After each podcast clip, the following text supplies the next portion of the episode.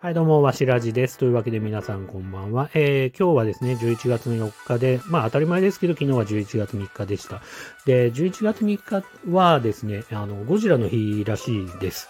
ゴジラがね、公開された日が11月3日だったらしくて、で、昨日はですね、あの、YouTube の方でゴジラフェスという形で7時間、ライブ配信がされてまして、で、自分もですね、あの、ゴジラフェスは、まあ、ちょこちょこ見て、まあ、合計2時間ぐらいかな、自分が見たのは、ゴジラ対ヘドラのね、最新動画っていうかね、特撮動画とかもね、出てたんで、まあ、それを見たりとか、えーいろいろしました。でね、でね、なんかちょっと思ったのは、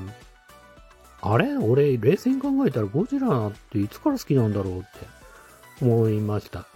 ていうのは、僕、独身の時はそこまでゴジラのファンではなかったんですよ。今は、まあ、フィギュアが家にあったりとか、えーゴジラのね、限定のあのビジュアルブックがあったりとか、まあ、そんな感じではあるんですけど、あの、あれ？と思って。うん。で、最初に、最初にというか、まあ、ちょっと入り口的な感じで思い出すと、まあ、息子が今、上の子が10歳なんですけど、2歳ぐらいの時に、あの、東京空町のですね、盆踊り大会にウルトラマンが来たんですよ。で、ウルトラマン、その時に来たウルトラマンが、あれ、このウルトラマン新しいんだ、知らないなと思ったのすごく覚えてて、で、そのウルトラマン、あこのウルトラマン何のウルトラマンなんだろうと思って、ウルトラマンの歴代ウルトラマンが出てる本を買ったのをすごく覚えてます。うん。まあね、来たウルトラマンは、その時は、その時の最新であるウルトラマンゼロだったんですけど、えっ、と、その本を読んで、まあいろいろね、ネクサスとか、メビウスとか、ウルトラママックスとか、そうね、なんかああいう、まあティガとかね、ダイナとか、えーコスモスえーとかね、ウルトラマン、いろんなウルトラマンがね、ここ、ここ最近って言わないか、平成ウルトラマンっていうのは、ああいうの、うん、あのーがいるんだなっていうのをすごく知って、で、ちょうど息子が3歳ぐらいの時にウルトラマン銀河がね、テレビでも始まったんで、あの、何、何、何年ぶりかにウルトラマンがね、こうテレビでね、また復活したんで、まあそれをすごく楽しんで見てたというか、変身のね、アイテムも買ったりとか、あと、そこでね、ウルトラマンをすごく好きになってそれをきっかけにね、すごく好きになって、ウルトラマンのイベントには毎年、えー年末年始、ロームシティのね、ウルトラマンのイベントに行って、ウルトラマンのショーを見たりとか、展示を見たりとか、あと東京スカイツリーでも毎年ウルトラマンのイベントをね、展示をしてたんで、ウルトラマンと写真に、一緒にね、写真を撮れたりとかするんで、まあそのイベントに行ったりとか、すごくウルトラマンに一時期3年4年ぐらいかなはつ連続してね、ずっと行ってましたね。息子が嫌がるまで。本当に小学校上がるぐらいまでかな。うん、見てましたね。大きくなっちゃうとね、どうしてもね、あ、俺いいわ、みたいな感じになっちゃって、俺ゲームやりたいから、みたいな感じで、今はね、一緒に行ってくんないですけど、まあ当時はね、あの、ウルトラマンのイベントを楽しんでいました。で、あと、そうだな、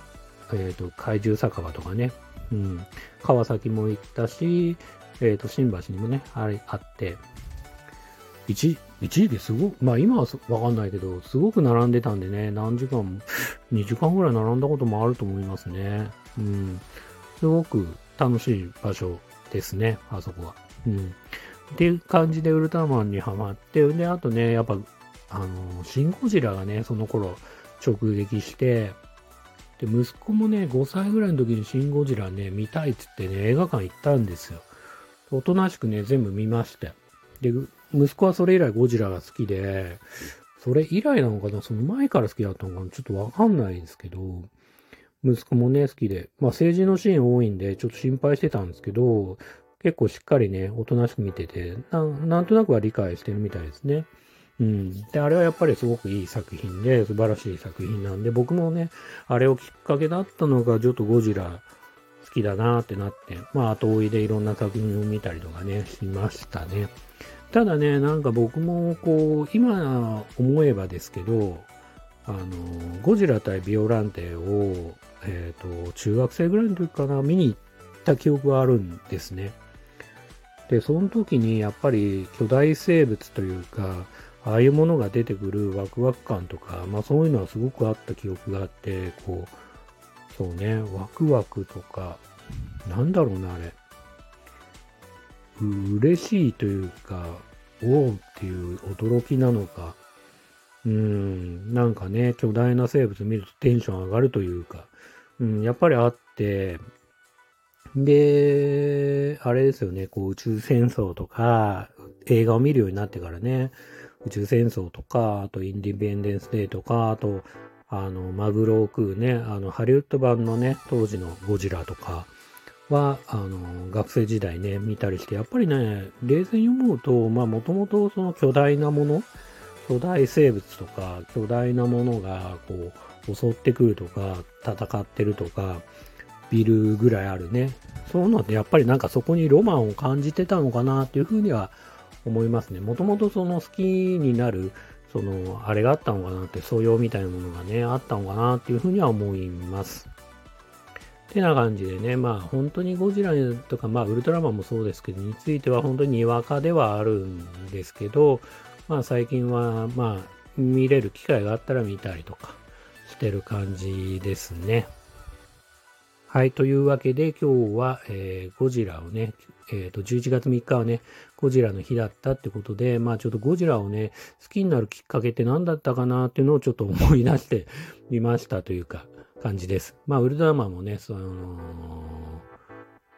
をね、きっかけにね、まあゴジラに行き着いたというか、まあウルトラマンも、まあ今も好きですけどね、ウルトラマンも。ただ最近のウルトラマンはちょっとわからないのもいっぱいあるかな。やっぱ銀河とか X、オーブ、なんだっけ、タイガー？えっ、ー、と、Z? ウルトラマン Z? まあ、うん、まあな、やっぱ Z ぐらいがもうわかんなくなってきたかな。G ドね、あとね。まあ、なんとなく朝起きてね、見てたりはするんですけどね。最近はちょっと離れつつあるかなと。まあ、同じく仮面ライダーもね、だいぶ見なくなりましたけど、そんな感じですかね。はい。というわけで今日は、えー、ゴジラとウルタマのお話をしました、えー、最後までお聴きくださってありがとうございました。それではまた、さようなら。